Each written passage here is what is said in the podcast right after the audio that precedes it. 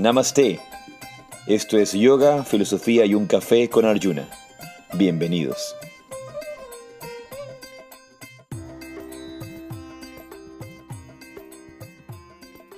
Namaste, Yaisi Radhe Radhe. Yo soy Arjuna Das Y yo soy Chintamani.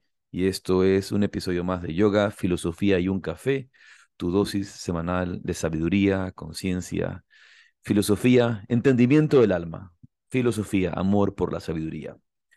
Y mm, este nuevo cambio de tener el podcast los días domingo nos está afectando de muchas maneras. Sin embargo, hay que continuarlo y seguir hacia adelante eh, para compartir la sabiduría ancestral, la sabiduría de los yogis y en definitiva la sabiduría de la vida. Em, tenemos algunos anuncios, recordar pues que tenemos para el 17 de junio el Día Mundial del Yoga aquí en Guayaquil y en otros lados también se va a celebrar, pero en Guayaquil será en la explanada del Malecón. Iremos dando más, más información en, en los siguientes, em, en las siguientes semanas al respecto de esto de aquí. Y mm, por el otro lado también informar que mm, en julio tenemos el retiro de Mantra Yoga. ¿Qué día? Si no me equivoco, es del, del 13 al 16 de julio. ¿Puedes revisar? Sí, tenemos aquí. Del el 13, sí. sí, pues mira que tengo buena memoria. Del 13 al 16 de julio tenemos el retiro enfocado en mantra yoga, en mantra y meditación. Va a ser un retiro muy bonito, justamente para conversar de ese mundo tan vasto que es el mundo del sonido, el mundo de la vibración, el, el mundo del mantra.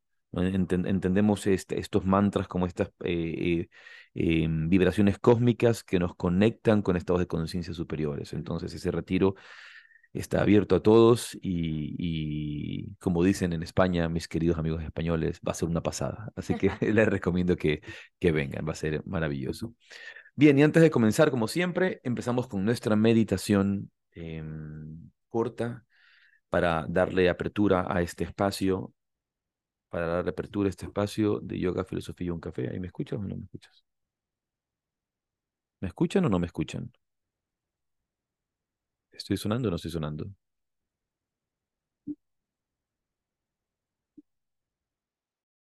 ¿Escuchan allí? ¿Escuchan allí? Perfecto.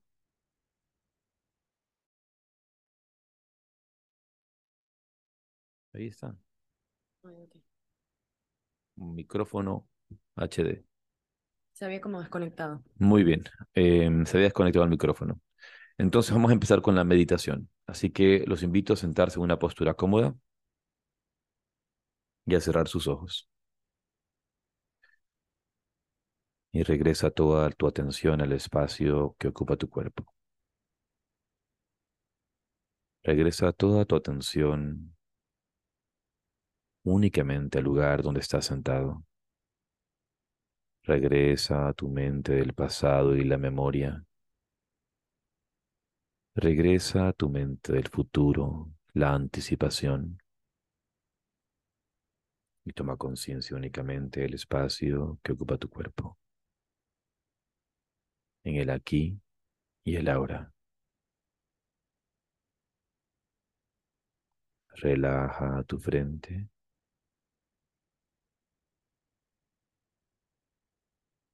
Relaja tu frente un poco más. Y por un momento toma conciencia de tu respiración.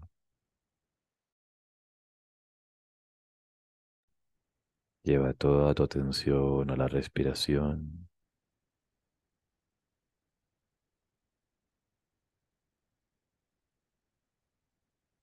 Con tu frente relajada, mandíbula suelta, rostro sereno. Siente el aire que entra y sale por tus fosas nasales.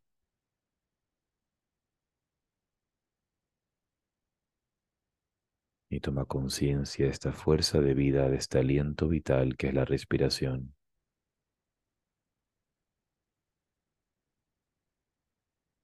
Respira. Regresa al espíritu. Expira. Respira. Viene del latín spiritus, que significa justamente aliento de vida.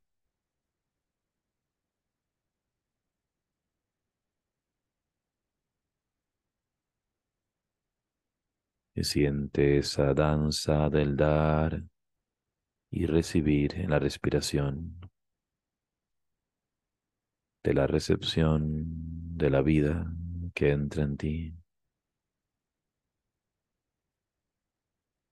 y de esa vida que habita en ti que se ofrece al universo, que se ofrece a la totalidad.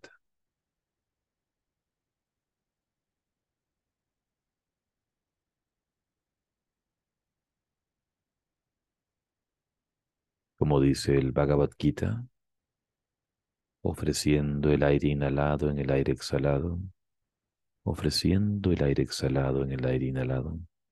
El yogi neutraliza las corrientes de pranayapana.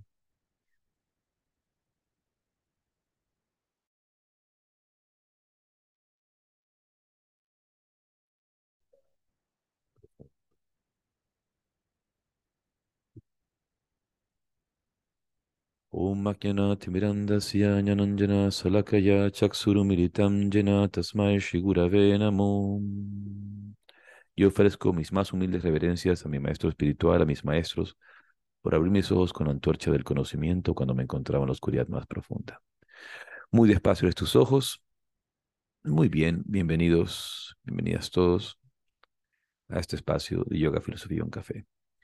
Em, parece que estoy teniendo un poco de problemas con el micrófono. Iremos viendo si, si en algún momento se queda silenciado, pues inmediatamente nos damos cuenta, por suerte.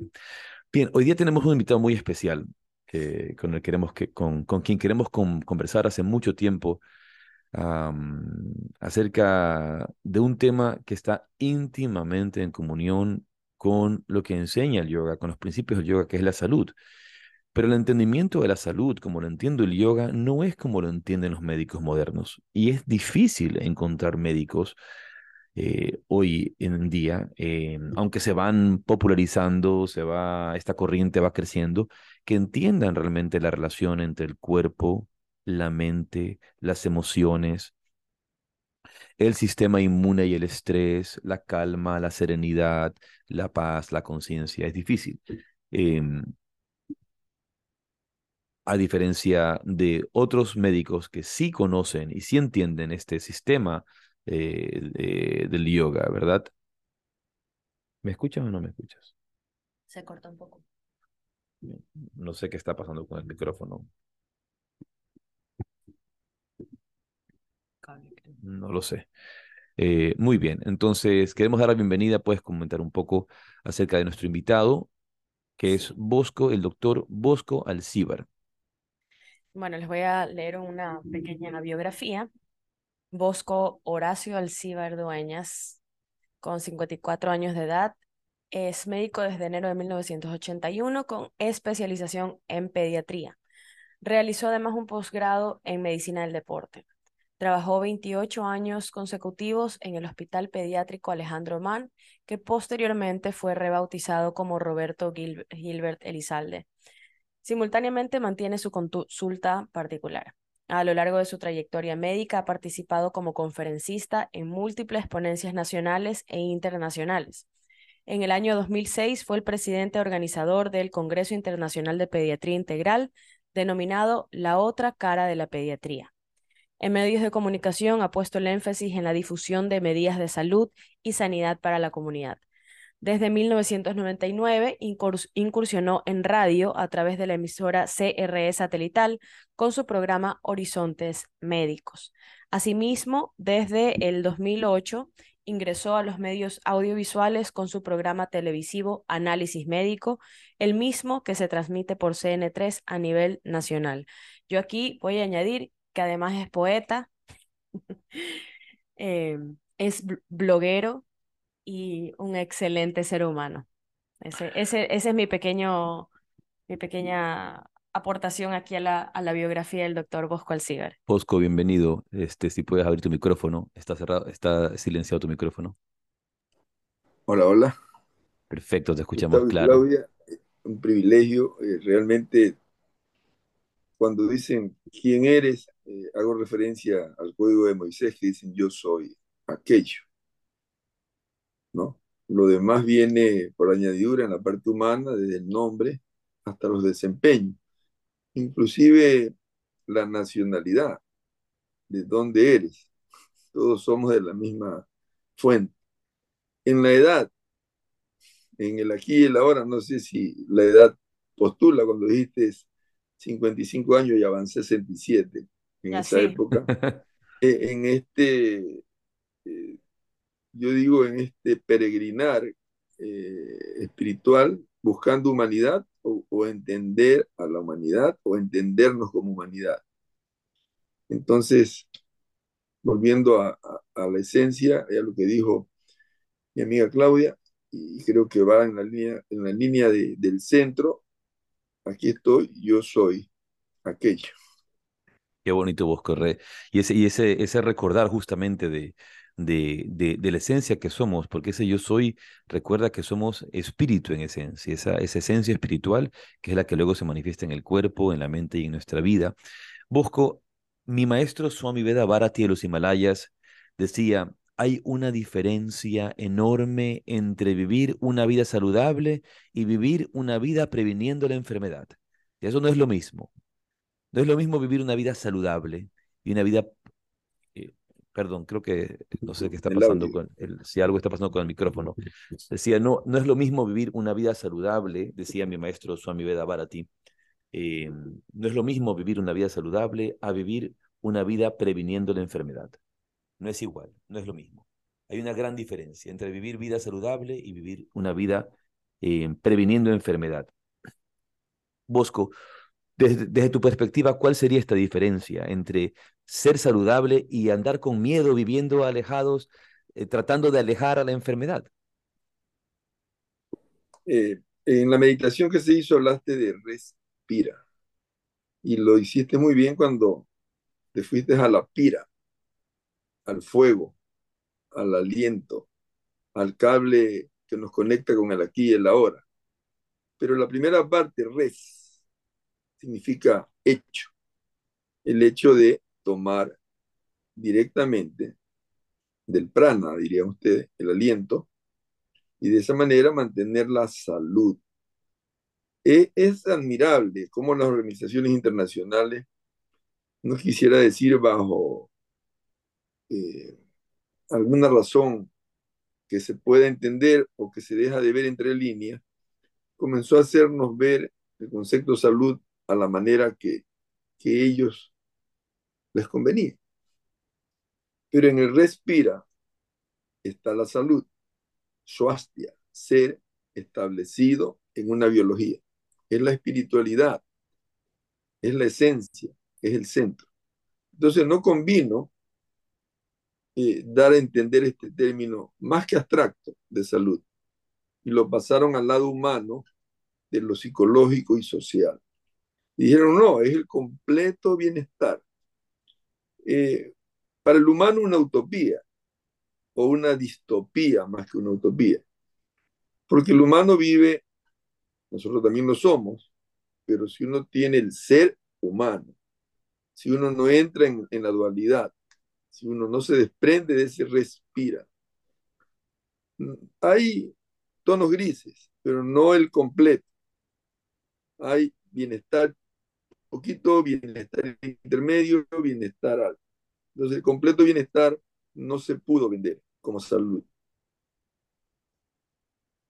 Pasó el tiempo y ahora ya hablan de calidad de vida, como, como lo harían los economistas, no bien, que no parten de un punto central, porque los economistas que partan del centro les interesa lo que les interesa a ustedes, lo que les interesa a todos, los que estamos peregrinando sobre este planeta.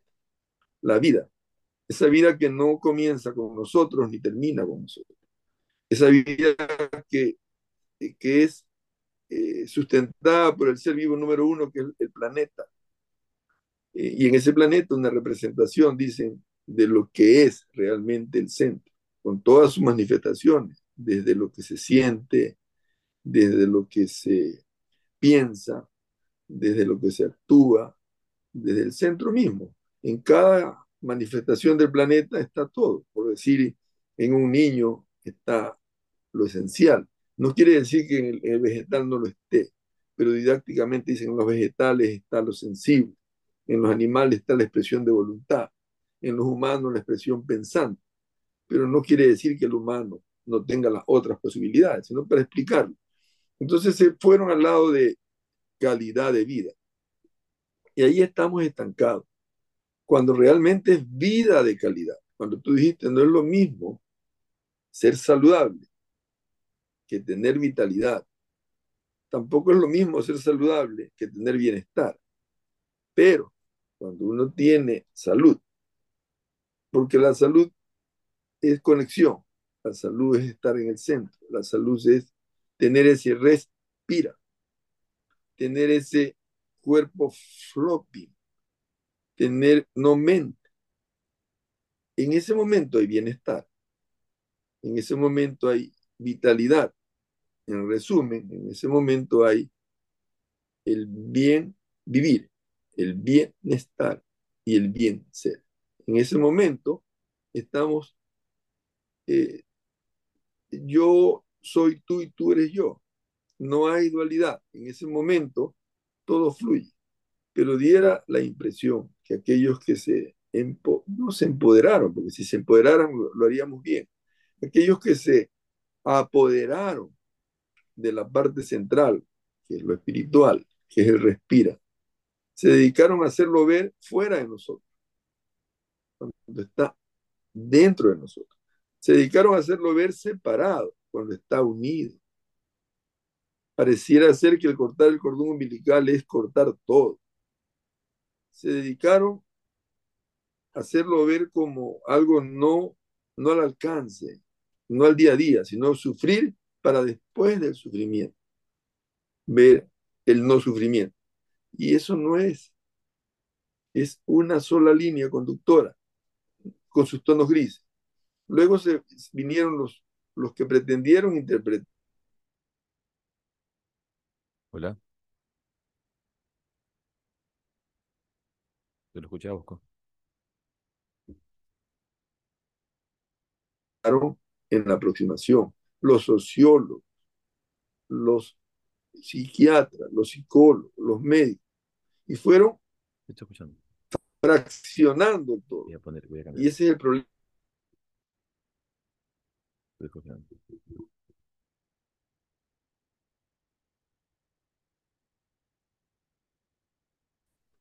No se compra, no se adquiere salud en un consultorio, en un hospital, en una farmacia. Se adquiere teniendo lo que se requiere y se quiere, viviendo en el aquí y el ahora, no suspendido en el pasado y viviendo de necesidades, ni anclado o queriendo ir al futuro y viviendo de expectativas. Entonces, esto de aquí para suerte, está, pareciera que estamos en el momento, dicen en el momento acuario, estamos queriendo redireccionar nuestra existencia.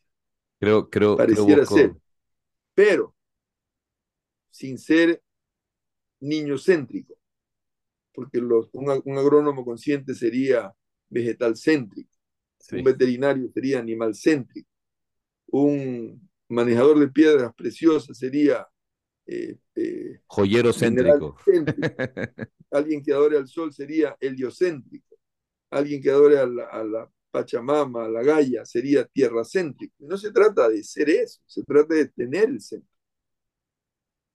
Bosco, has mencionado que una, cosa interesante y quiero hacer una referencia, de hecho, un familiar tuyo. Has dicho, pareciera que se corta el cordón umbilical y ahí se acabó la conexión y se acaba todo. Y creo que eso comienza antes. En el Sadhana Yoga Conference 2019 tuvimos de invitada a, mm, una doctora eh, argentina especializada en Ayurveda y especializada también en maternidad y, pediatría. Unas conferencias... Medicina familiar. medicina familiar, unas conferencias maravillosas dio. Yo la conocí, yo la conocí y la tuve en la radio. Y tu, y tu hermano, y tu hermano estuvo presente, tu hermano es obstet- obstetra, ¿verdad? Sí, Y ella habló acerca del parto y del parto consciente y del parto natural y, de- y del trauma que sucede eh, en, en el, en el, en el momento del parto por todo este sistema médico desconectado en el que al niño se lo separa de la madre, esto un- una entrada al mundo traumática totalmente distinta a, a un parto natural en el que lo primero que sal- sale el bebé y tiene que tener la primera conexión con la mamá y, y tu hermano, siendo obstetra, y uno de los mejores aquí en el, en el país, ¿verdad? Etcétera.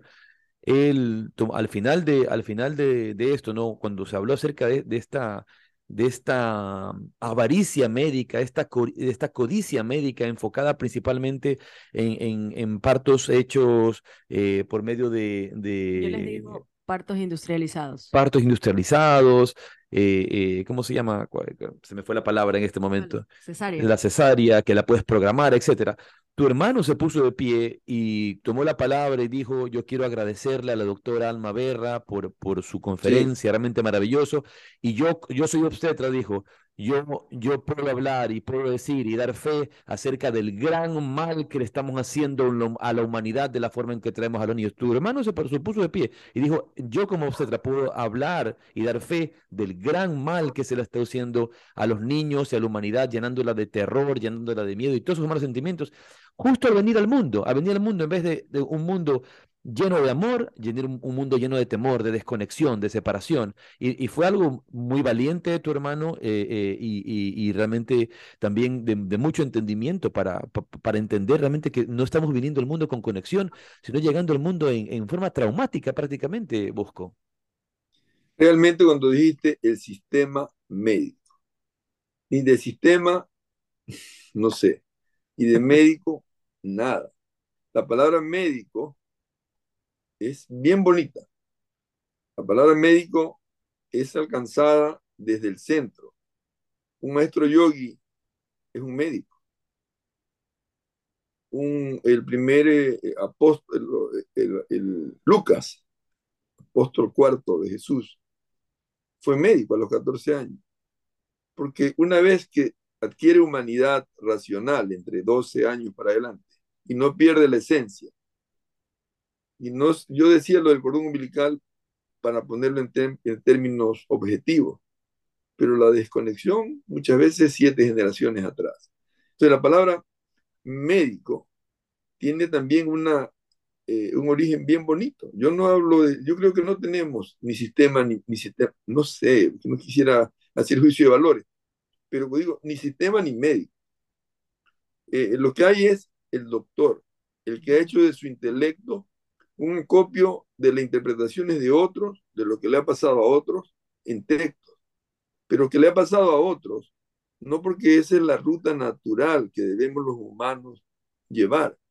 Aquí sobre el planeta hay cinco zonas que se llaman las zonas azules, donde habitan seres supracentenarios que tienen modos de vida desde el centro, que tienen ese yoga o ese yugo firme. Entonces que no, eh, no le han cortado la conexión y que no necesitan buscar la reconexión. El médico, el médico es el que trata de, como guía, met significa imprecar, conjurar, coger, expulsar de quien lo consulta como consultor aquellas cosas que los ha desconectado. Todo lo que nos pasa como humanos desconectados son gritos desesperados por buscar la reconexión. Sino, ¿qué explicación tiene que un niño llegue a un hospital, que un niño nazca con una enfermedad? Hablemos del hijo, porque el niño nunca nace, nacer es separarse. Hay una diferencia grande entre el niño y el hijo, como entre el humano y el ser que un hijo que viene a este mundo a buscar humanidad tenga una enfermedad o una alteración, una malformación en su cuerpo. Si nos está diciendo basta ya de maltratar al planeta Tierra, ese maltrato se devuelve en la memoria genética. Ese maltrato se pone de manifiesto por, los, por las expresiones moduladas, códigos moduladores, que no son seres vivos, sino son códigos, los virus, que tratan de modular las manifestaciones de vidas que hay sobre el ser vivo número uno llamado el planeta. Entonces, ¿cómo puede un hijo venir con un corazón alterado? Y ya lo vemos estadísticamente, ah, es que hay tantos niños. No, hay tantos hijos que nos dicen, hey, ya no maltraten al planeta. Otros hijos avanzando y no visualizados como niños expresan en el primer año de vida como la muerte en la cuna. Y dentro de la matriz uterina, en, el, en la muerte en el útero, o en el nacimiento, en la separación antes de tiempo, y como que no quisieran venir. Y una tercera fracción entre 2 y 6 años entran en el negarse a sociabilizarse con los padres lo que le llaman el espectro autista. Y si esto no alcanza, tienen, eh, eh, expresan con su cuerpo cosas horribles en su cabeza, en su capacidad de no querer ingerir vida, aire o alimento, en no poder adaptarse a la presión atmosférica, en no poder dominar la presión de la fuerza, la fuerza de gravedad, el querer seguir en la presión del agua, el no poder hacerle frente a la presión cultural que sus padres no ven esta oportunidad de tener un hijo, ver al niño y de buscar el centro, de buscar esos famosos, por lo menos los siete mantras, yo existo, yo siento, yo puedo, yo amo, yo expreso o callo, yo observo, yo soy es una oportunidad de 14 mil por hora. 14 mil por horas, 4 por segundo. Entonces no sé por dónde ponerle el cascabel al gato, pero yo entiendo que esta dualidad y esta dispersión y esta manipulación de una agenda globalizante, donde importa que seamos seguidores más que descubridores de nuestro centro, que no nos cubran el centro. Importa que seamos sumisos más que activos desde el centro. Importa que tengamos más precio que valor. Eh, eh, es, así, entenderlo y comprenderlo da la posibilidad de dar una protesta, pero ver una propuesta que en ustedes es acción, Ustedes también son humanos, pero no están desconectados. Ustedes eh, dicen que el nacer es un, un trauma tremendo, no por lo que signifique salir del paraíso, sino porque con quienes lo reciben viven en el mundo del placer, que no es malo, es momentáneo, obedece a instinto, pero hay un piso más alto que el placer en, esta, en estos tonos grises, que es la felicidad que es efímera también, pero al fin y al cabo, dentro del humano, el centro lo que persigue es la alegría y la dicha de poder estar conectado para fluir en el no mente, en, en esa respiración que la tienen los niños y en ese cuerpo relajadito. Bosco, y de ahí has dicho, conectado todo. Como dice, como, como dice el gran maestro Ramiro Calle, que tú tanto admiras, que es querido amigo, dice Ramiro Calle, dice, como dicen los yogis de la India, el un mani, la no mente, regresar a la no mente, ah, y, y, y, la fuente, obviamente, de todo lo que debe venir.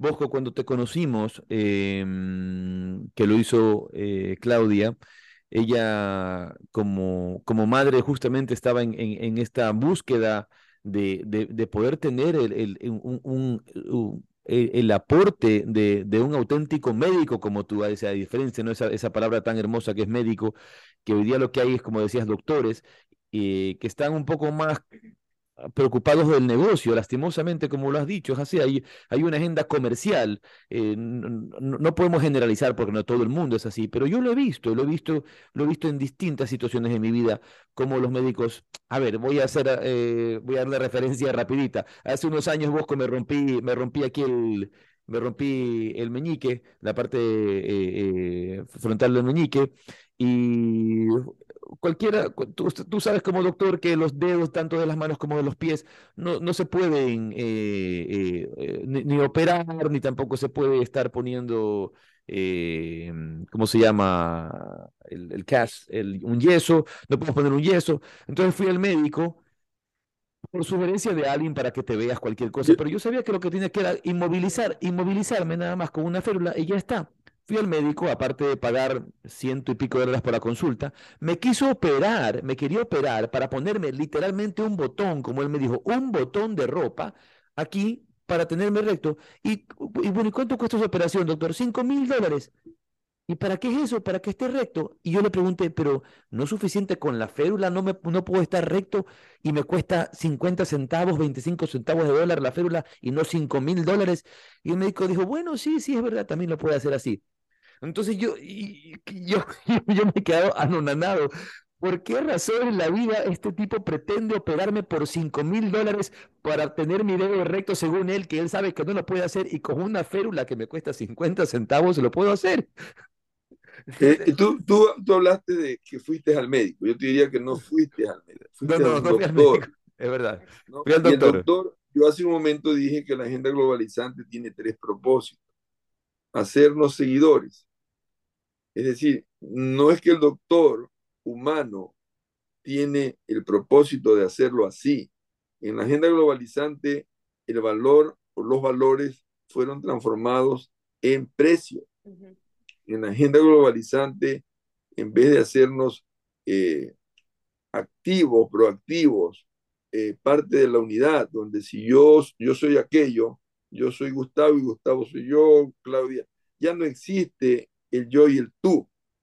Entonces en la agenda globalizante eh, nos hicieron ser sumisos, miedosos. en la escala del amor, el miedo es la mínima expresión de amor y en la máxima temperatura del amor, el miedo, el amor es la mínima expresión de miedo. No es que no hay que tener miedo. Yo siempre le digo a los pacientes en inglés fear, falsas expectativas con apariencia de realidad, falsas ah, experiencias, falsas experiencias con experiencia de realidad. Le preguntan a un piloto que había hecho 400 vuelos, ¿y usted tiene miedo cuando va a volar esta nave? Claro que sí, pero el miedo no me tiene a mí. De hecho, el miedo es la columna vertebral de las emociones en lo humano, pero la emocionalidad no es la esencia del centro, es la espiritualidad, es la inspiración, es la observación, es la reflexión, es la meditación, es la contemplación. En el lado humano importa percibir con los sentidos, Importa interpretar, tener memoria, intelectualizar, hablar lo que tengo en la cabeza, no lo que estoy viendo. No nos enseñan al silencio de los niños dentro del útero y dentro de los dos primeros años, donde acaso habrá de cuatro palabras o prepalabras y cuarenta palabras aisladas. Nos enseñan con el ejemplo, nos programan de una manera pareciera eh, premeditar. Siempre le digo yo a los padres, de los hijos que son niños, que no pierdan la oportunidad de hacerse papá y mamá, que va a costar un poquito. Y les recuerdo, me, me, he tomado una cita de un texto que dice quiere ser genio en 10.000 horas. Y resulta que yo diría, quieres reconectarte, quieres desoxidar los bornes que unen la reconexión y las 10.000 horas, solo en el tener la batería dentro de la matriz uterina, la mamá se lleva 5.000 y pico, 600, 5.500, le quedan menos. Es decir, que una mujer puede buscar el centro, hacerse tan yogi como el que viene adentro, en 21 meses. Y a manera de broma le digo, recuperas tus 21 gramos que pesa el alma. Tú y yo, y ustedes saben que el alma no pesa, nada lo que es metafísico pesa. Y en esos 21 gramos o en esos 12 meses más 9, reconectarse, aprender a tener no mente. De hecho, las mamás, no las madres, no viven en el pasado ni en el futuro. Más de una mamá me dice, oye, ya no me acuerdo de nada. ¿No será que me estoy haciendo loca? Te estás haciendo mamá. Entonces, en 21 meses puede hacerlo. Pero si no le para el varón que estamos más desconectados, no para el hombre, porque hombres somos todos, El decir el hombre y la mujer es un sesgo machista de la, de la agenda globalizante. La mujer también es hombre. Varón o varona, como dirían las escrituras. Le va a llevar un poco más de tiempo. Tómatelo en 40 horas semanales, en 5 años. Ah, no, es que yo tengo trabajo. Y le digo, pero ¿cómo trabajas si tus músculos son flácidos? Tú laboras, con la cabeza se labora, con el músculo se trabaja. Y es que mi mujer no trabaja. Tu mujer ni trabaja ni labora. Tu mujer es acción desde el corazón. Está en el centro, quiere buscarlo. Ayudémosla para ver si logramos nosotros. El varón lo puede lograr en 40 horas semanales en 5 años. Ah, no, es que yo tengo otras cosas y yo soy empresario. Bueno, 20 horas semanales en 10. No, es que yo soy inversionista. 10 horas semanales en 21 años. Es en ese tiempo donde este ser que respira, que ha hecho del hecho de coger segundo a segundo este centro para no desconectarse, es en ese momento que adquiere una humanidad completa. A los seis años ya la tiene completa. Nueve meses para la parte orgánica, 24 meses para la parte sensible mental, no racional, esa sensibilidad que debe de hacernos a nosotros no indiferentes. No, no esa sensibilidad que nos hace diferentes, porque diferentes somos todos, pero esa sensibilidad que nos hace no indiferentes. Y de dos a seis años adquiere sociabilidad con los abuelos, pero ha hecho a seis personas en seis años reconectarse. Ese es el niño y de 6 a 12 años, habiendo adquirido humanidad, la pone en vigencia. Como yo le digo a los papás, el niño aprende a tener freno o carácter en los seis primeros años y aprende a usar el embrague de 6 a 21 para saber en qué terreno pisa sin perder el centro. Son 8.000 días, 21 años en las diferentes modalidades que un niño que viene a buscar humanidad le dice a quienes por placer o por amor, hey, no pierdan el centro. Busco, eh, eh, quería decir, bueno, realmente hermoso lo que compartes.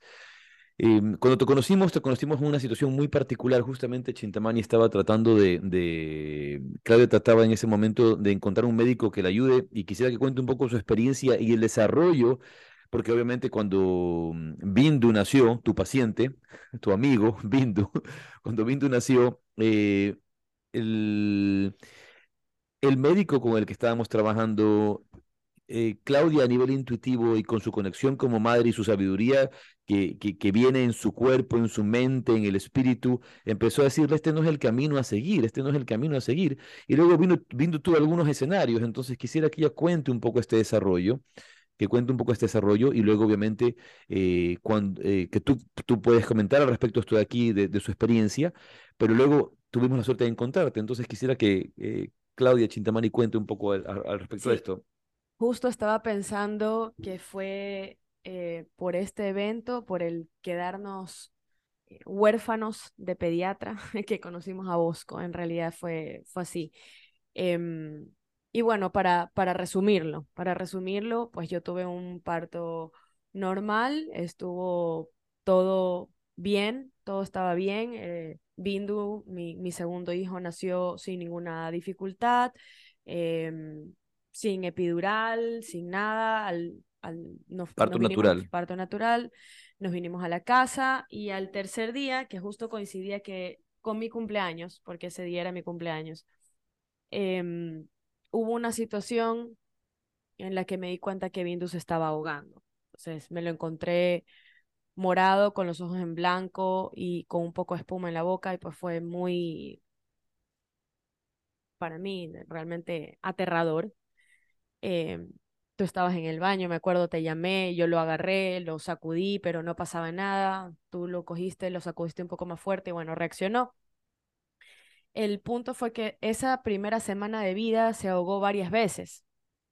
Entonces acudimos, por supuesto, al pediatra. Él eh, nos dijo lo que él pensaba que podía hacer. Nos mandó a un, a un cirujano, gastroenterólogo pediátrico. Y eh, nos mandaron a hacer también una de estas, creo que se llaman ecografías de mm, contraste. ¿Puede ser, Doc?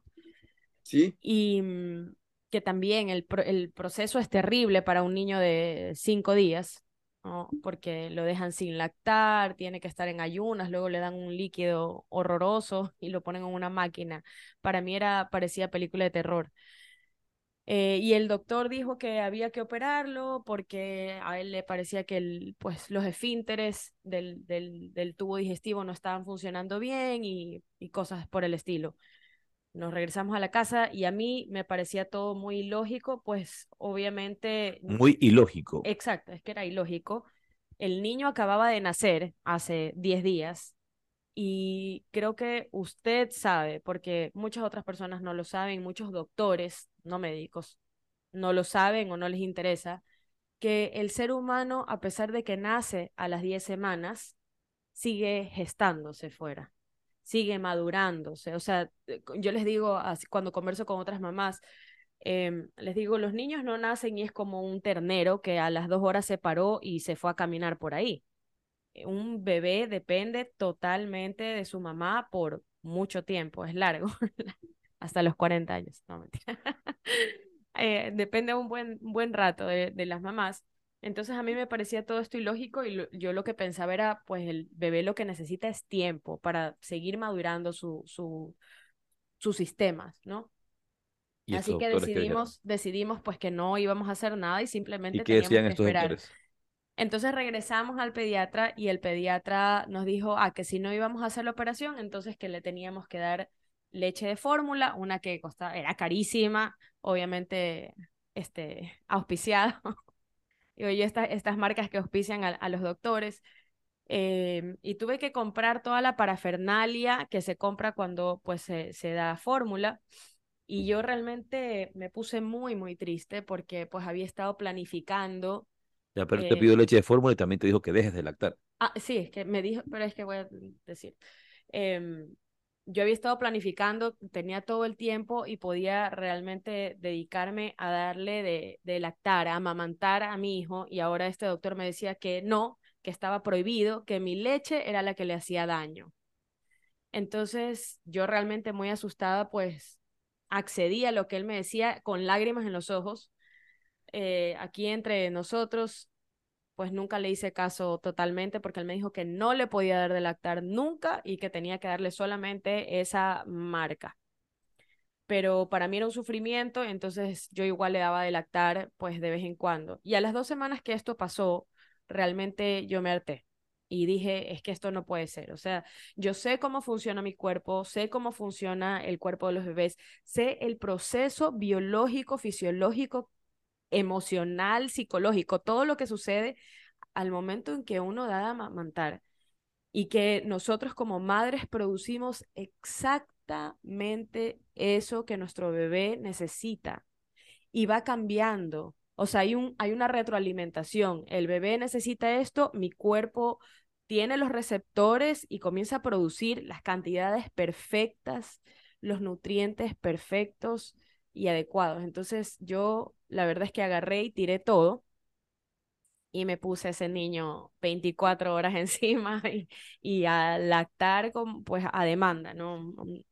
Y realmente pues fue muy, muy hermoso y yo decía, a ver, igual con la otra leche que me habían mandado a tomar, el niño se ahogaba. Entonces yo decía, ¿de qué sirve que yo le esté dando esta, esta cosa sintética? Eh, después de todo esto, y ahí fue cuando nos quedamos huérfanos de, de, pediatra, fue que fuimos a la consulta y él quiso ponerle una de las mil vacunas que quería ponerle y yo le dije que no me parecía que era relevante esa vacuna. Entonces él me amenazó y me dijo que, pues, si el niño no tenía esa vacuna, él no lo podía atender. Entonces yo le dije, bueno. Claro, y luego de cobrártela. Qué pena. Qué pena. Eh, no, eh, a mí, realmente tuvimos una discusión, porque, y eso es que eso es lo que, a lo que iba, que muchos doctores eh, y nosotros como padres también, los doctores han quitado poder y nosotros como padres lo hemos cedido totalmente. Entonces, lo estoy conectando con algo que dijo Bosco antes, que doctor es el que ha estudiado un montón de años y ha adquirido conocimiento, etcétera, etcétera. Y entonces, eso es lo que te dicen. Pero si yo estudié en la universidad, yo fui el que estudió medicina, usted no sabe nada, señora. Ama de casa, más o menos, así es el, es como insulto, ¿no? Ama de casa, usted mamá no sabe nada, usted solo mamá. Entonces yo le dije, pero si yo lo parí y yo estoy con él 24 horas del día y yo sé lo que él siente y lo siento tan, o sea, es como, es mío, es parte de mí, es como mi propio cuerpo. Entonces ahí fue que tuvimos esta, esta pelea y yo no regresé nunca más porque yo le dije, como un médico, un, un doctor, un pediatra que está buscando el bien supuestamente de, de otro ser, me está diciendo a mí que soy la cuidadora al 100% y la que está totalmente conectada con él, que yo no tengo poder para decidir absolutamente nada y que él como tiene un título, entonces sí, y nunca más regresé. Y ahí fue que me quedé huérfana de pediatra y conversando con otras mamás, pues fue que llegamos a Bosco. Y cuando llegamos a Bosco ya fue todo. Claro, y Bosco lo primero que le hizo como medicina es mandarle la leche materna. Esa es la primera Re- medicina. reconectar, reconectar, porque pareciera que, eh, no sé si, si tiene, en- tú que has viajado en otras latitudes, cuando el niño nace, quedamos de que el trauma es fuerte por lo desconectado que estamos. Eh, se necesitan mil eh, minutos para adaptarse a la, a la presión atmosférica y poder inspirar, poder el respirar, respirar, el hecho de meter ese aliento. 15 minutos. Pero esos 15 minutos se perfeccionan en mil minutos, que son las 16 primeras horas, tiempo durante el cual el niño tiene que ascender del vientre a los pechos y de los pechos a los brazos. En términos eh, eh, didácticos, el recorrido es de 40 centímetros. Pero tiempo durante el cual la madre que va, postula ser mamá, también tiene que hacer un recorrido de 40 centímetros, que es de la corteza cerebral al corazón metafórico.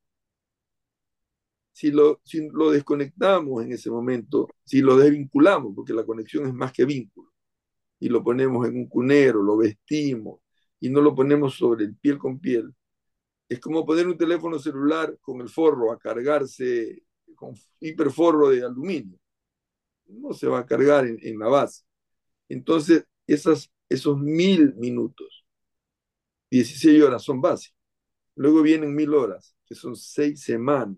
La famosa cuarentena que es eh, escrita en texto sagrado, hasta con ayuno, donde la madre, mamá, no tiene contacto con nadie que viva sobre este planeta más que con la sabia madre de la madre, que es lo que necesita, para que le haga transmisión oral o de silencio de esa sabiduría, donde no hay dominación, donde hay una jerarquía de actualización.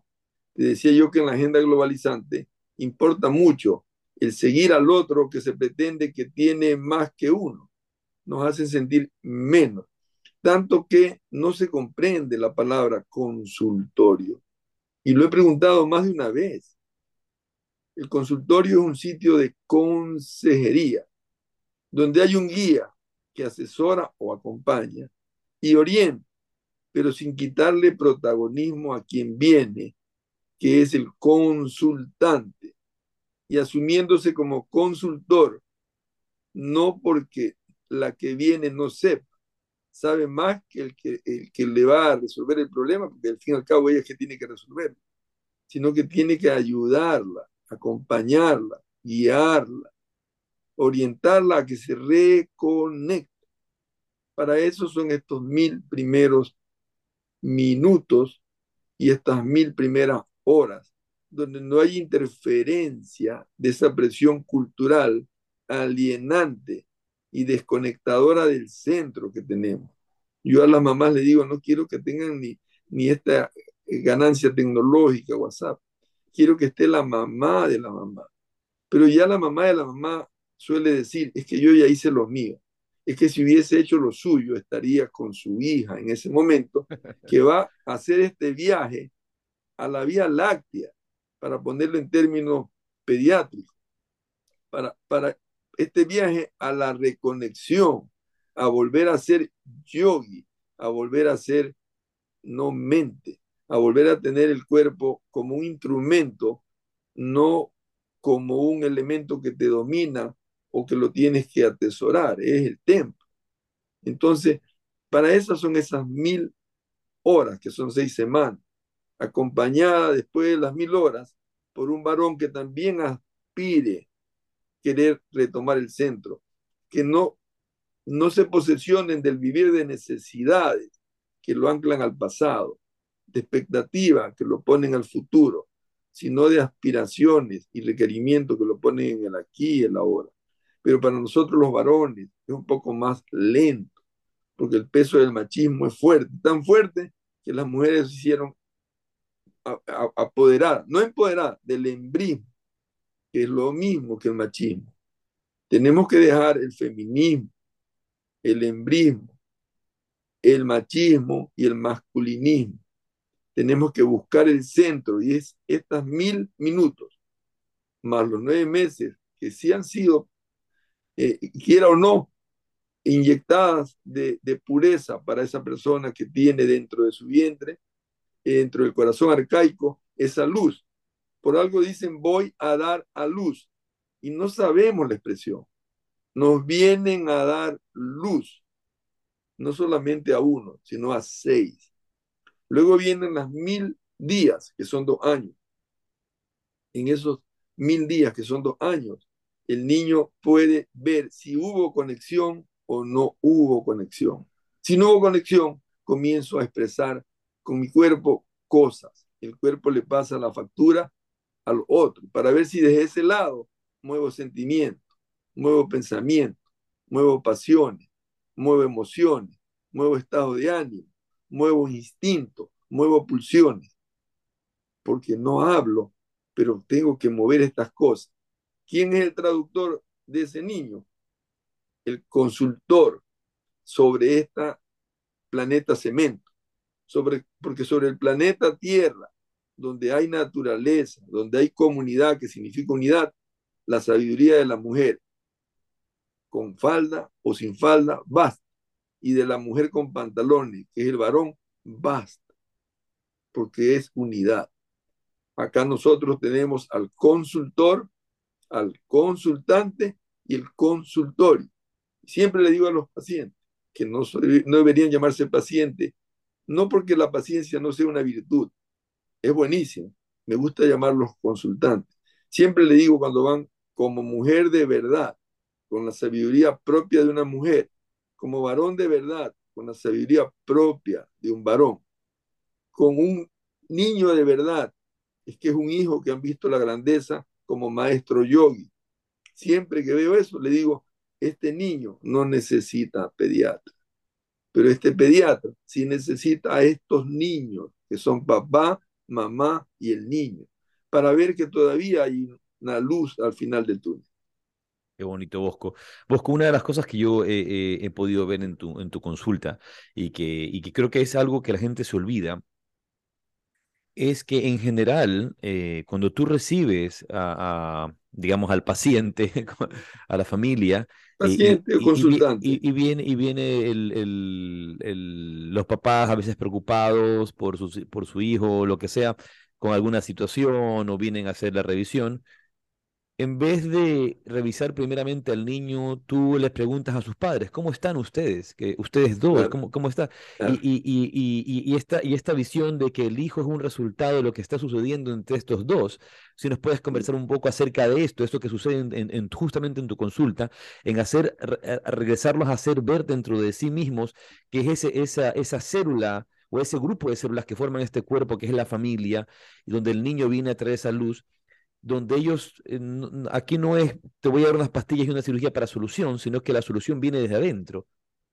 En ocasiones la pastilla y la inyección, o la cirugía, la pastilla y la inyección, pudiesen ayudar en un 5% a la solución. Eso se llama curar, pero la curación, la curación es otra cosa. En el momento que llega el, el padre porque me ha tocado también decir, no, no tiene padre. Le digo, bueno, eh, será, eh, no sé, no sé, violación. No, doctor, es que no, no, sí tiene padre. Eh, vamos a ver si tiene papá. En el momento que llega la madre, hay que hacerle entender que está en el proceso de querer buscar la unidad y hacerse mamá. las mamás y los papás de los padres, todos son abuelos están en el proceso de querer. Estas nominaciones no son solamente nominales. Ah, yo soy abuelo porque tengo un nieto, entonces yo soy pianista porque tengo un piano. O, yo soy yogi porque tengo una colchoneta de yoga. un maestro. No, yo soy aquello porque yo soy aquello. Entonces lo primero que le digo es que en estos dos primeros años hay un e, entrelace entre lo que es conyugalidad y parentalidad, que ellos han venido viviendo probablemente una relación conyugal anclada en lo genital. No, doctor, nosotros nos amamos. Y comenzamos a ver lo que es la fidelidad y el amor. Y me dice, claro, yo soy fiel. ¿Y qué es ser fiel? Es no fallarle a mi esposa. Primero que no es tuya, no hay posesión. Y segundo, que la fidelidad no es no fallarle a tu esposa, es amarse en primera persona. Si yo me amo, automáticamente no puedo dar pasos que se descentren. ¿Y qué es ser leal? Bueno, eh, nunca va a faltarle en los procesos éticos y morales. No, ser leal es respetarse uno mismo y respetarse es mirar la grandeza que tenemos. Y ahí comenzamos a decirle en estos dos años, la oportunidad que tenemos de hacer este cambio, esta metamorfosis, de volver al centro, de, de amante a gestante, de gestante a padre y de padre a papás. Es un proceso que puede ser de súbito, porque uno puede reconectarse en un segundo y puede desconectarse en una fracción de segundo. Pero una vez conectado, ya no hay diferencias, ya no hay funciones, ya no hay roles, que son papeles de lo psicológico, funciones de lo biológico, ya no hay estatus, que son posiciones de lo social, simplemente se es. Entonces hablo con ellos que el papá, en este momento aspirante papá, es un esposo de un aspirante mamá. Siempre le digo en términos un poco eh, de sentido del humor, que cuando viene un hijo a buscar humanidad en este mundo, los varones se transforman en viudos con esposa viva. Y que cuando una mujer no asume el centro y esta oportunidad de volver a ser con su hijo, los niños, hijos, se transforman en huérfanos con madre viva. Y puede ser al inverso también. Entonces, les hago hacer referencia que el niño es un espejo del centro o, de, o cuán centrado o descentrado estén, sin buscar culpable, sin hacer sentir un ignorante ni hostilizar, porque mi aspiración, mi aspiración es ser un instrumento de la unidad para que se busque la reconexión. De hecho, así nace la medicina y el médico. Así nace la medicina y el médico. De hecho, fue hecho en principio por sacerdotes, por, después la cirugía por barberos, por la parte quirúrgica, pero por sacerdotes, porque se suponía que el sacerdocio como mandamiento es un punto de ordenación, de tener el centro al servicio de la humanidad, no una humanidad que ignore al centro. Creo, que, una, creo que una de las cosas eh, em, que obviamente citas el hecho de, regresar a ser, a, hacer, espejo para, sin buscar culpables, pero, pero sí recordarnos el ser responsables, ¿no? Responsables, de tomar nuestra responsabilidad frente a la vida que a veces la dejamos ir, ¿verdad? E, e, es que en el momento que estamos descentrados, esta habilidad para responder, que se llama responsabilidad, ya no está. A mí me han preguntado más de una vez, ¿qué es para usted la corrupción? Es simplemente la egoadicción. Este es un mundo egoadicto. Cuando yo veo que cogieron un cargamento de droga, yo digo, pero es que la calentura no está en la sábana. Debemos de trabajar, como decía Víctor Frank, en la cirugía número uno que requiere la humanidad. La egoectomía. De hecho, la palabra ego para, para este, Wayne Dyer él la pone como, como, como ayuda a memoria, a la E le pone engine, a la G le pone eh, good y a la O le pone out. Dios fuera de ti. En el momento que tengamos el no ego, que es la no mente, pero no es que no debemos de tener mente, porque todos vamos a tener un yo pequeñito, como lo dice Fidel Delgado, un terapeuta, un psicólogo. Todos tenemos un poco yo, pero no para hacer poco, sino para, como humanos, ponerlo al servicio de ese gran yo, que es el centro, de ese yo soy aquello. Incluso hay una, una, una parte, alguien que hizo una interpretación hermenéutica que decía que Jesús entró en burro para demostrar que iba sobre el ego. No mm, podemos tener el ego sobre nuestro hombro. Y siempre digo yo que deberíamos caminar de cabeza, porque el tener sobre los hombros el cerebro pareciera ser que la superioridad está en la mente, en el ego y no en el corazón. Y lamentablemente el corazón ha sido visto como el que late, que sí tiene funciones importantes desde el punto de vista de emociones y de energía, que sí tiene el yo amo, pero para otras latitudes del mundo el corazón es el útero. Entonces estas representaciones anatómicas del corazón son simplemente para decir en el útero está el origen de la nueva manifestación de energía vital que viene cuatro por segundo. Y claro que el corazón late cuando vienen las emociones y los procesos anímicos diversos y adversos, pero el corazón es la conexión. Alguien decía que si le quitamos las primeras dos letras al corazón, seguimos más en el ego. Quítale las dos primeras letras al corazón y vas a ver lo que va a ver. ¿Qué nos queda si le quitamos las dos primeras letras? La razón. Y esa razón es una ración, es el 5% de la posibilidad de tener conexión. Desde ahí salen los técnicos, desde ahí salen los doctores, desde ahí sale la ciencia sin conciencia, desde ahí sale la filosofía mal interpretada, desde ahí salen muchas cosas que se llaman corrupción, porque la corrupción es la mejor evidencia de desconexión. Bosco, el, y hablando de corrupción, hablando de corrupción. de em, desconexión. No, no, y hablando, hablando de corrupción, yo quiero hablar de corrupción ahora. Em, ¿Cómo? Sí, sí, sino que yo reafirmo porque es desconexión, es vacío. Sí, sí, Cuando a mí me dicen, ¿y el adicto qué es?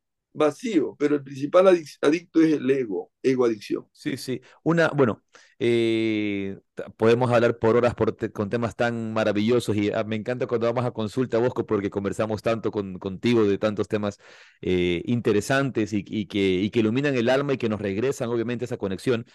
Em, una cosa que yo he tenido, em, para mí fue de, gran admiración de mi esposa, de Chintamani, de Claudia, de, de verla tan enfocada en su lactancia, tan enfocada en su momento de conexión, eh, eh, en e, ese momento de, lactancia, de amamantar, ¿verdad? Fue tan especial para ella y, reafirmado por ti el poder del contacto de la leche materna. Em, no recuerdo si fue en 1958 o en 1959, cuando a la, bueno, 55, cuando la OMS, a la gran organización mundial disque de la salud, se, se le ocurrió la gran, se, se le ocurrió la gran idea de que había una bacteria que se producía en el pezón de las madres y por esa razón era peligroso darles darles de, de, lactar a los bebés, pero había la solución, la fórmula de Nestlé, que acababa de salir al mercado. La gran solución de estas agendas globalistas y agendas obviamente económicas, olvidándose del poder de la leche, de, la leche materna y de lo que ha comentado Claudia ahora. Hay, hay algunos personajes como Florencio Escardó, eh, hay, gente que no sabe acerca de esto de aquí y, cómo regresar y hacer entender a la gente la importancia de la lactancia, del amamantamiento eh, y, de, y de sacarse estos medios, que obviamente, estos miedos, perdón, que muchas veces son instaurados justamente como una herramienta de control y para controlarte no solamente por el miedo, sino obviamente también controlar la economía y hacerse más ricos a costa de tu miedo. Sí, sí, sí, crea la necesidad y da la comodidad.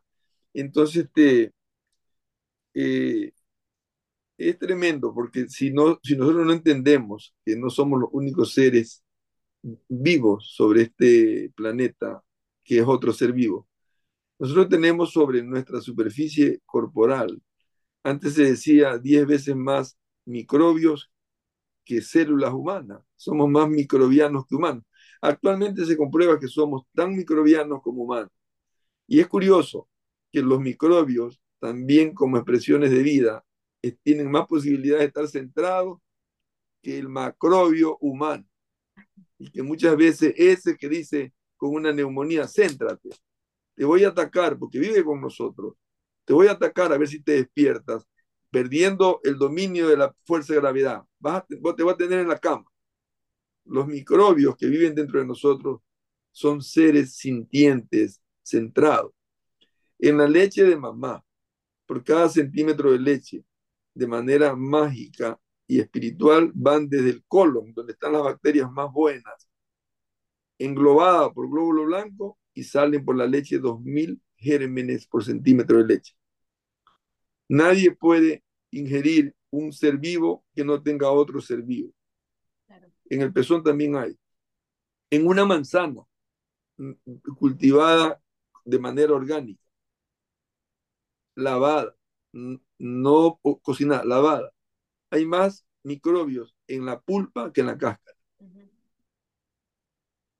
Entonces, el decir que el dar pecho era una contraindicación porque tenía bacterias es una expresión de ignorancia supina propia de estar fuera del centro, donde solamente se usa la astucia y las conveniencias propias para llevar a otros al reducto de la sumisión. El niño que viene al mundo es inducido a la sumisión en el momento que lo desconectan del amamantamiento, lo desvinculan de la piel. La piel es la puerta de entrada a la conexión. La piel es la frontera entre el exterior del mundo y el interior del paraíso, del ser, la piel, dos metros. Entonces, esta desconexión viene a producir grandes problemas. No solamente es darle un instrumento llamado biberón. Para mí, el biberón es el reemplazo, eh, la, el perderse la oportunidad de que esa mujer se haga mamá. Y en ese momento de que ese hijo se transforma en huérfano con madre viva. Es un separador, es un distanciador. Luego viene otra instancia que hace perder el centro, el corral, el cuarto separado. El justo iba a decir yo. Más adelante. en ese mismo momento de la, de la fórmula, eh, entraron con estas teorías de que los niños tienen que dormir en su propio cuarto y que si llora no hay que pararle bola, no hay que prestarle atención porque pues la vida es dura y tiene que acostumbrarse a que así es. Y además viene lo de que la fórmula supuestamente los deja dormir toda la noche, entonces así los padres están descansados y cada uno en su propio lugar. Y entonces es un, un círculo vicioso de desconexión, de desvinculamiento, sí, como dicen ahora entre los celulares y, por ejemplo, un Bluetooth, desemparejamiento. Sí, eh, hicieron del niño, no sé si ustedes conocen la oca. No. Eh, eh, la oca es un, un ganso, un pato. Ok, perdón. de cuyo hígado hacen un paté, el foie gras. Lo alimentan con embudo, lo, lo, lo sobrealimentan, porque la alimentación es la conexión con otros seres vivos para poder poner nutrientes en mi interior. No es forzada. Con un embudo y le hacen el hígado grasoso. Ya Ah. tenemos muchos niños con hígado graso. Entonces, lo que yo te quería decir que la dominación comienza con la separación. Luego, con imponerle al niño los alimentos que no son de la mamá en la cuchara y en la boca y al braveo, dándoles de comer. Ningún niño debería comer antes de los 10 años. En los nueve meses del útero se nutre por un cordón, solo le llegan nutrientes. Desde que nace hasta los dos años mínimo o hasta que se caiga el primer diente de leche, se alimenta de la leche de mamá, por lo menos hasta los dos años. Se alimenta, que significa más que nutrición, hay conexión, en intercambio de pureza. De los dos años a los diez se alimenta de los otros seres vivos que produce el planeta Tierra. Y después de los diez ya puede aceptar cosas mezcladas, que son comida. Para de la comida sacar alimento y de los alimentos nutrientes. Entonces, explotamos la espiritualidad del niño olvidándola y dominamos la biología. Y un paso gradual entre dos padres, no dos papás, cuatro padres de los padres, no cuatro abuelos, seis profesores, no maestros de primaria, y seis más o más de secundaria, tenemos el producto acabado de dominación y de explotación de la desconexión. Y para eso tiene que volver el Sadhana Yoga Conference, los maestros de yoga, para iluminarte de nuevo y volverte a recordar cómo respirar y, y, liberarte. Como dice Ramiro Calle, este Bosco, dice Ramiro Calle, en el yoga, más que aprender, hay que desaprender todo eso que nos han venido y nos han eh, eh, eh, adoctrinado en nuestras vidas. Yo siempre digo, yo disculpa que te interrumpa, yo siempre digo el concepto de la, de la semilla que puede germinar en un poco de algodón y en oscuridad, ni siquiera con sol. Yo creo que en el yoga hay que desprender. Cuando a mí me dicen un niño menor de 6 años, aprende. No, desprende pureza. Nadie le enseña a caminar, su mamá no es fisiatra. Nadie le enseña a hablar, su mamá no es eh, terapista de lenguaje. ¿No? Nadie le enseña nada, simplemente desprende. El problema está cuando esa semilla ya echa tallo, que es cuando vemos la corporalidad, vemos la materia, la energía en su baja expresión. Comenzamos a ver el estuche del, del perfume, no el perfume. Comenzamos a ver el empaque del regalo y no el regalo. Ese es el gran problema y para eso pagamos. El otro día me dio tristeza cuando va una mamá de un niño, de un hijo, porque yo digo hijo, no sé de quién. Y me dice, ¿qué viene, señora? Es que quiero un, certificado de salud. Primero que yo no le puedo certificar salud porque la salud es tácita, es explícita. Yo le puedo certificar vitalidad. Bienestar no sé porque no sé cómo lo contienen ustedes. Cuando venga enfermo ahí sabré que no está con bienestar. ¿Y qué quiere? Un certificado de salud. Porque va a ir a la escuela. Son mochilas que caminan. Y yo digo, ¿dónde está el niño? Va delante de la mochila. Unos mochilones, pobrecito, con un año, siete meses. Qué curioso que los mismos que lo engendraron son los mismos que quieren más de lo mismo. En cada niño hay un yogi. Ya quisieran tener todos el no mente de un niño, donde la palabra no existe. Tú me contabas de que había un maestro que tiene años que solo sonríe. Años. Hay otro maestro, otro maestro que tiene años que no evacúa. Y le digo, claro, si estás con el mantra, si estás con la energía propia, espérate que ya va a evacuar. No le dé más importancia a los excrementos que a tu niño. es que no ha hecho ayer. Por favor, mira lo esencial. Entonces, esa, esa inmensidad de la no mente la tiene el niño. Esa flexibilidad que exige manejar un cuerpo como debe de ser cable conductor de todo lo que podamos hacer nosotros, la tiene el niño. Nadie tiene la resistencia, la fuerza, la flexibilidad y la velocidad que tiene un niño. Esa forma de respirar la tiene un niño. ¿Cuándo se la pierde? ¿Cuándo dejamos de ser eso central? ¿O cuándo dejamos de hacer notar eso central? ¿A dónde están los responsables? En Turquía, cuando se cayeron los edificios, salieron los titulares que decían, se han perdido más de 100 millones de dólares. Así comienza la primera cosa. Yo digo, mira cómo el precio es más importante que el valor. Y abajo dice, y también más de 100 mil vidas. Por lo tanto, se han tomado prisionero a ingenieros y arquitectos. Ese día, siendo espíritu de cuerpo, me quería meter bajo la tierra. Y dije, ¿cuándo va a meter preso a los pediatras de esos arquitectos? A los obstetras de esos arquitectos? A los maestros, profesores, entre comillas, de esos arquitectos? Si esos arquitectos adquirieron humanidad aquí sobre la tierra en ocho mil días. La calentura no está en la sábana. Una vez me preguntaron, ¿y usted qué haría con un violador? le cortaría la mano.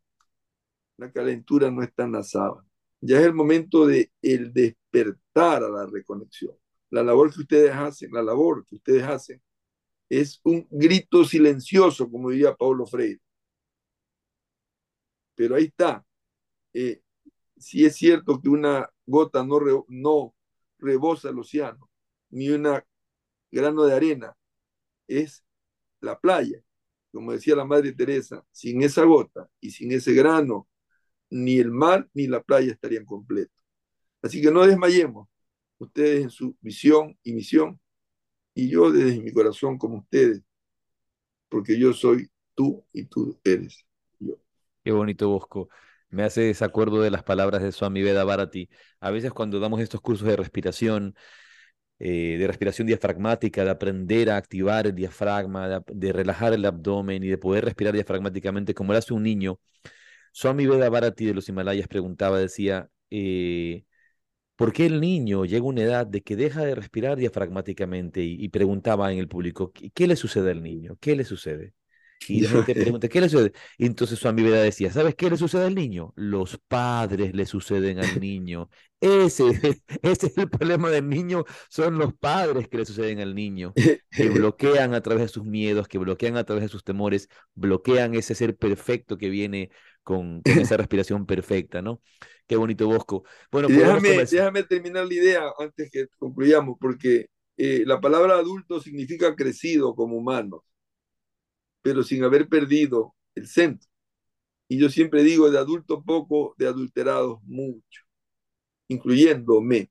Pero también cuando hablaba Claudia del dormir con el niño, le pregunto yo, ¿y por qué duermen marido y mujer juntos?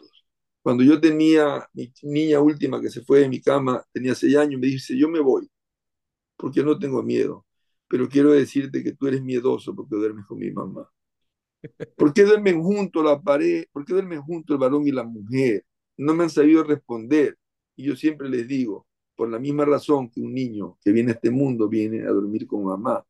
Porque es ahí es donde hay no mente. Es ahí donde fluye la no mente y la energía cuando estamos sin racionalidad. Por algo dicen que los niños son como sus padres cuando están dormidos, que estando en el día a día no tienen racionalidad, tienen inteligencia tienen inocencia, tienen ingenuidad, tienen voluntad, tienen interés, tienen compromiso. Sencillamente tienen el centro. Muchísimas gracias, Bosco. No sé si quieres decir algo más. No, yo cuando hablo con Bosco y escucho todas estas cosas, la verdad es que lo único que espero es eh, ir y abrazar a mis hijos. Abrazarse, abrazar a tu hijo, abrazarte tú mismo. abrazarte a tú mismo. Abrazarte a, a ti, abrazarme a mí, abrazar ah, a mis hijos. Eh, es, sí, Bosco, qué, qué, bonito. Que muchísimas gracias por habernos acompañado. Tenemos que hacer otra, otra reunión para seguir conversando, porque es hermoso poder eh, dar estas pautas de regreso al entendimiento de esa conexión natural. Como lo dijiste antes, cuando uno eh, está realmente con los pies puestos en la tierra y no en el cemento, eh, poco se necesita porque vivimos ya desde la intuición, de esa sabiduría que está en ese cuerpo, en esa madre, eh, como, como eso que decía, decía Claudia cuando tuvo esta situación con Bindu, ella sabía que su cuerpo estaba produciendo lo que, el, lo que el bebé necesita, entonces, y lo que los médicos están diciendo es incorrecto y no me voy a ir por allí, porque ellos no saben y, seguir esa sabiduría del cuerpo, esa sabiduría de la vida, del origen de la vida, de estar conectados con la tierra es tan importante. Pero nosotros que estamos conectados con el cemento, requerimos de esa consulta y, y obviamente, pero para que se haga esa consulta también debe haber conexión a tierra, como tú, Bosco, que conectas con esa esencia y, puedes regresar a los padres a veces a tierra, decirles, no es por allí, es por el camino del amor. No, no, eh, quiere sanar a su hijo, quiere tenerlo bien, regréselo al contacto de la leche materna. Quiere que su hijo esté bien, duerma con su hijo en el medio, abrácense los tres, abrácense los cuatro. Eh, eh, ahí está el amor, ahí está, ahí está la fuerza, ahí está la salud, la verdadera salud de cuerpo, mente y alma. No sé si, si conoce a la yogi de la, del abrazo, Ama. Sí, sí, sí, sí, por supuesto, Amaji. Este, cuando, cuando tú dijiste que hemos, eh, dijiste en esta conversación, me acordaba de que realmente lo que hemos hecho es dialogar. Cuando uno dialoga, lo hace desde el logo, desde el centro, desde el ser. Claro que ese dialogar tiene como intención eh, reafirmar nuestro centro si acaso disuadir o persuadir, no discutir ni manipular. En ese dialogar hay un discurso que viene desde el corazón, que a mala hora se requiere de la palabra. Yo siempre digo que los que menos hablan, más son. como un niño o como un maestro que solo sonríe. Pero en el diálogo está la charla, que es como dice romper el hielo, el intercambiar versos, que es la conversación, el intercambiar puntos de vista, que es la entrevista, y está la argumentación, que no está en los textos, sino en la expresión del corazón, como ustedes lo han hecho. Yo te agradezco desde mi corazón, a ti, a Claudia, por hacerme parte de la unidad y parte de este despertar. Gracias, Bosco. Gracias a todos los que nos escuchan. Un abrazo y que tengan una feliz semana. Gracias. Ya sí, rade, rade. Abrazos. rade. Adiós.